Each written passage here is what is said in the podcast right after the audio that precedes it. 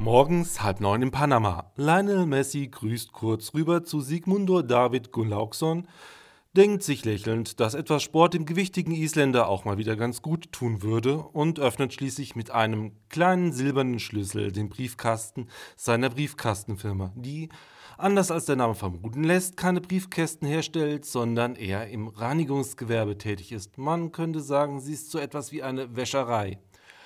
Aus dem blechernen Kasten quillt quasi das Archiv der letzten 20 Aldi-Angebote, der Flyer vom Pizza Döner Express, drei Briefe von Easy Credit, das Bayern München Sammelalbum von Panini.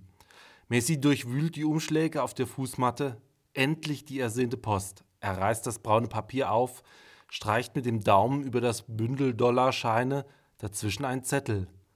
Danke für den Tipp, dein Wladimir.